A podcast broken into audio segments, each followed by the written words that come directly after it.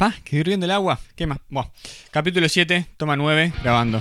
Lunes sí, otro lunes, lunes bastante de noche. Hoy 19 de abril desembarco los 33 y lo que desembarca es otro resumen de Sin Permiso Radio. Y que empiece de la siguiente manera, porque en marco de la misión del Perseverance, el helicóptero Ingenuity completó su histórico primer vuelo en Marte este lunes y aterrizó de forma segura en la superficie. De este modo se llevó a cabo el primer vuelo controlado en suelo marciano o en aire más bien, ¿no? Mala mía. Que duró unos 40 segundos en el que el helicóptero de menos de 2 kilos se elevó 3 metros de altura de forma autónoma. El rover Perseverance realiza una comunicación entre el helicóptero y la Tierra y además enviará imágenes del vuelo. Y seguimos con esta edición espacial, sí, espacial, porque hablamos ahora del próximo vuelo tripulado a la Luna previsto por la NASA, ya que la agencia otorgó a la compañía SpaceX la responsabilidad del vehículo que llegará al satélite por primera vez desde 1972 con tripulantes. SpaceX propuso su nave espacial reutilizable Starship, capaz de portar tripulación y que aterriza en posición vertical tanto en la Tierra como en otros lugares del espacio. Y por otro lado, En realidad nada que ver, me quedó el enganche y me quedó horrible acá. es tarde. Si hay algo que nos molesta es estar en una videoconferencia y que se nos caiga el internet, se nos tranque la cámara o cuando queremos compartir pantalla, el host no sepa que es host y decir que te haga co-host. Pero si no sabe que es host, menos sabe que hacerte co-host. Y ahí cuando entendió y te hizo co-host, Te das cuenta que ya pasaron los 40 minutos y hay que hacer otro link. pero ahora imagínate que te pase en un concierto, porque Mark Anthony se disculpó este domingo debido a los problemas técnicos que impidieron el concierto virtual pautado para el sábado. El show titulado Una noche se iba a presentar en vivo por una página web, página que colapsó debido a la gran demanda para ver el espectáculo. El cantante afirmó que se les dará reembolso a quienes compraron el ticket virtual y la grabación del concierto quedó disponible en YouTube el mismo domingo. Y volamos a nuestro país porque el fin de semana fue tendencia en redes Aldo Silva debido a sus dichos en Radio Sarandí, porque se equivocó, le erró, dio una opinión y no pensó que hay gente a la que no le podía gustar. ¿Cómo un periodista va a opinar? Tiene que pedir perdón. Acá es cuando me lo sacan de contexto, ¿no? Fue sarcasmo. Y pese a este acting barato, así de ridículo suena, porque se confunde, debatir y criticar lo que alguien declara, resulta muy distinto a hostigar, desacreditar o pedir que alguien se quede sin laburo, exigir que se calle por el simple hecho de que no te gusta su opinión.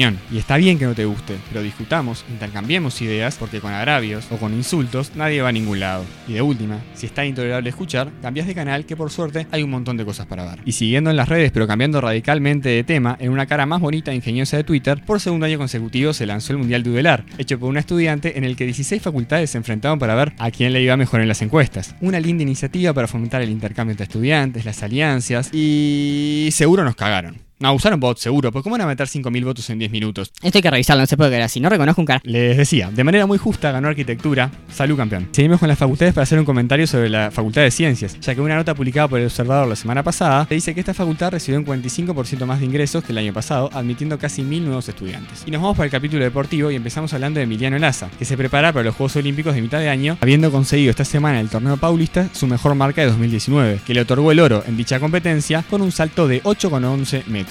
La cantidad de pasos que tengo que meter yo para hacer 8 metros 11 y el tipo lo salta, ¿no? Y seguimos, porque respecto al fútbol, o a los de traje que lo manejan, se pudrió todo en Europa, con el anuncio de equipos poderosos de la creación de la Superliga Europea, una liga cerrada por fuera de la UEFA y paralela a la Champions. UEFA, que junto a FIFA, amenazan expulsar de sus competiciones y federaciones a todos quienes la integren. Por ejemplo, la FIFA amenaza que los jugadores que participen de la Superliga no jueguen los mundiales. Lío en puerta, o bueno, lío ya entró a la casa, pasó a la cocina y mucho más, como un simple hincha más que le gusta mirar fútbol, los fanáticos y el espectáculo vuelven a ser víctimas de los bolsillos y la economía, que parte esta vez con más fuerza que nunca la brecha entre los equipos y amenaza con matar lo más lindo, los batacazos y las sorpresas, porque al final, lo lindo de un clásico es que no se juegue todas las semanas. Y con esto cerramos el resumen del día de hoy, uno de los capítulos más movidos de la sección, en el que nuevamente te invitamos a divertirte, escuchar y sobre todo pensar para en el acuerdo o en el desacuerdo poder compartir distintas perspectivas. Y siento que ya me van a reclamar la ausencia de chistes malos, así que les dejo uno de suspenso, que empieza así.